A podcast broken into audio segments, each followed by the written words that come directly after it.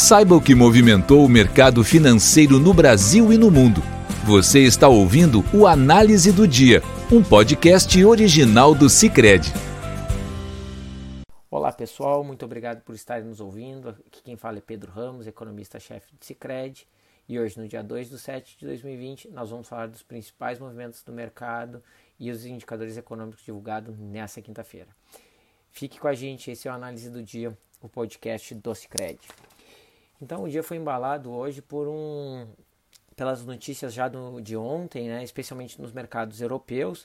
O dia começou muito bem já, é, no qual né, é, uma nova vacina passa por uma parte importante do, do processo de criação, no qual é, é pessoas foram testadas né, é, e não apresentaram nenhum resultado, a, nenhum efeito colateral. Além disso, apresentaram anticorpos, inclusive maiores do que é, o que normalmente se espera é, das pessoas uh, infectadas, o que faz com que muito provavelmente as pessoas é, serão, ficarão imunes à, à, infecção do coronavírus. Então, o mercado ontem, no final do dia, né, principalmente os mercados acionários, já tiveram um resultado favorável.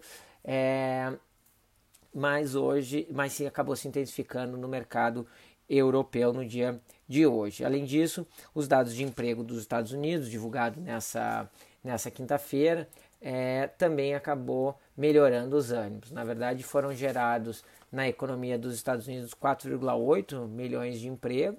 É, depois do mês passado ter sido criado, digo, do mês anterior, né, o mês de maio foi criado 2,5 é, 5 milhões e no total a gente já está falando aí do incremento de quase 7, um pouco mais de 7 milhões de empregos é, numa janela aí de dois meses. É verdade que quando a gente olha é, o que se perdeu de março até abril, a gente está falando de 22 milhões e uma recuperação de 7, ou seja, ainda uma recuperação bem aquém do nível que se tinha. Né? Em relação à taxa de desemprego, a gente vai ver algo similar. A taxa de desemprego declinou de 14,7 para 11,1%. Mas chama atenção que as pessoas voltaram a pedir emprego e a taxa de participação voltou a se elevar. Né? Com isso, né, a taxa de desemprego poderia ter sido elevada em 3 pontos percentuais, é, mostrando que o efeito é, em termos de ocupação foi bastante forte no mês de, é, no mês de junho. Então, é, o dado do emprego também, né, tanto de taxa de emprego quanto de gerações de, de emprego, né, número de pesquisas feitas com famílias quanto pesquisas feitas com as empresas, mostram uma recuperação parcial do emprego dos Estados Unidos. Né. Vale lembrar que antes aí da crise, os Estados Unidos estava com algo perto de 4% de desemprego. Né. Então, né, assim como o, o, número de empregos totais visto né, pelas empresas, a taxa de desemprego também teve um resultado é, melhor, mas ainda num nível muito ruim, perto do período é, pré-crise. Né?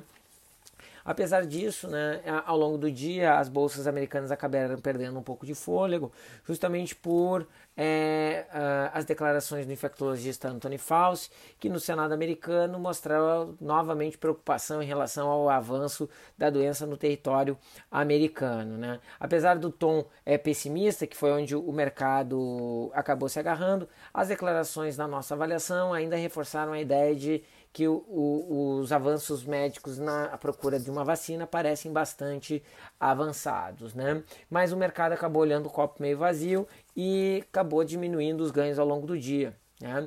É, no fechamento, as bolsas americanas acabaram aumentando, né, o, valorizando algo perto de meio ponto percentual, o S&P e o Nasdaq, o Dow Jones um pouco menos, 0,4. Já as bolsas europeias, como eu havia falado, é, subiram um pouco mais, né, o destaque foi o DAX, que subiu 2,85, o CAC 40 é, que subiu 2,50 e a Bolsa de Londres, que subiu 1,30. Né? No território brasileiro, a gente viu que também o dia foi positivo, acabou fechando com aproximadamente 1% de alta Ibovespa no dia de hoje. Né? O puxado aí principalmente pelo noticiário externo. Já no mercado de câmbio, o real acabou se desvalorizando, né, acabou fechando em alta de 0,8%, uma pequena alta, fechando em 5,36% é, a taxa de câmbio brasileira contra o dólar. Né? Apesar da desvalorização, que tem atribuição mais num movimento mais técnico do Brasil, não teve contrapartida no risco soberano, que seguiu tendo um bom desempenho. Né? No fechamento da semana passada, o risco estava em 267, né? hoje fechou em 231. Né? Ontem havia fechado 245. Então, essa semana tem despressurizado o risco para países emergentes é, e o Brasil acaba se beneficiando disso, tendo seu risco também reduzido. Né?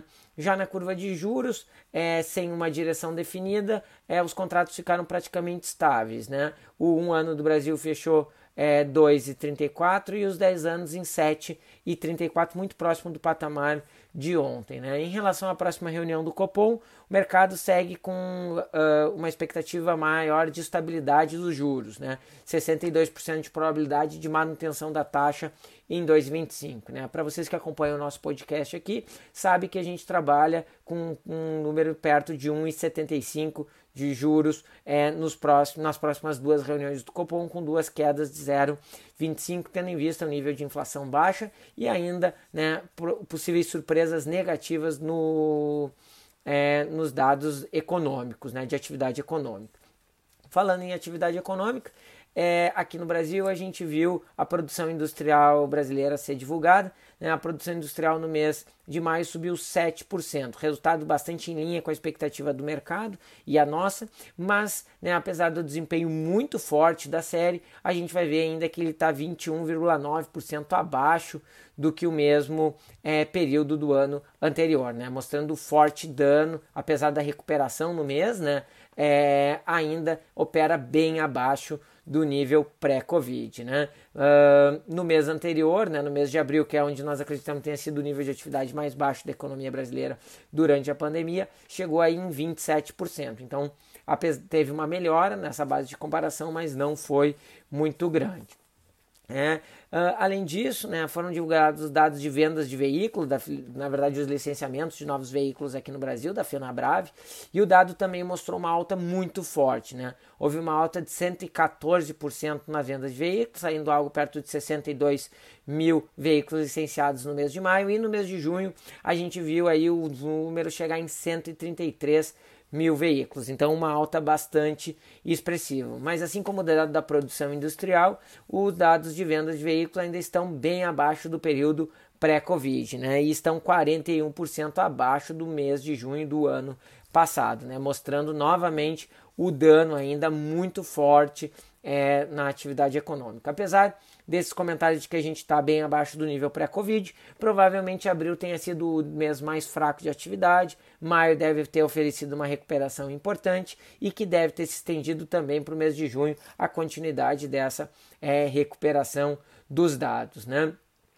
Então isso é bem importante. É, Para o trimestre, nós seguimos vendo uma queda próxima de 11% no trimestre, que pode acabar sendo revista em função desses dados positivos de curto prazo, mas quando a gente olha o ano, a gente segue com o nosso cenário de 7%, porque é o contrário do que nós esperávamos alguns meses atrás, que o Covid estaria próximo já de uma estabilização é, né, de, um, de, um, recuo importante no número de novos casos, a gente segue vendo um número é, ascendente e alto de novos casos no território brasileiro, o que faz uh, a gente acreditar que né, uma abertura mais ampla da economia brasileira não deve acontecer mais dentro do mês de junho, né? Que a gente deve ver né, uh, provavelmente né, ainda muitos estados com dificuldade de controle da pandemia.